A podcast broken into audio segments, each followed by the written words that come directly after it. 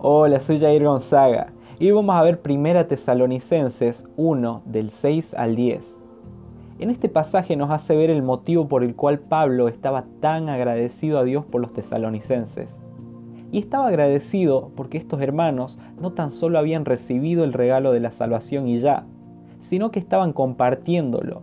Y además de eso, transmitiendo la pasión por compartir ese regalo para alcanzar a más perdidos siendo así de ejemplo para los de Macedonia, Acaya y otros tantos lugares. Esto nos sirve de ejemplo a nosotros también, ya que nos anima a ser portavoces de las buenas nuevas de nuestro Señor Jesucristo en todo lugar que vayamos. Pero no solo eso, sino también nos incita a que nuestro ejemplo sea el que predique aún más fuerte que nuestras palabras.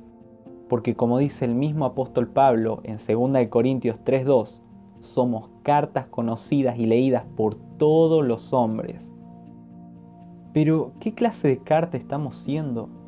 ¿Una carta que da tristeza, pena, asco leer? ¿O una carta que produce alegría y esperanza, que contagia a todo aquel que la ve? Si queremos ser una carta que produzca alegría y esperanza, tenemos que, como dice Santiago 1.22, ser hacedores de la palabra, no tan solo oidores siendo de ejemplo en palabra, conducta, amor, espíritu, fe y pureza, así como dice Primera de Timoteo 4:12. Ahí donde estás, analizate a vos mismo. ¿Qué clase de carta estás haciendo? ¿Sos de ejemplo como los tesalonicenses? Te animo a que puedas ser de ejemplo y te desafío a que desde hoy, cada semana, compartas con por lo menos una persona lo que Jesucristo hizo en tu vida.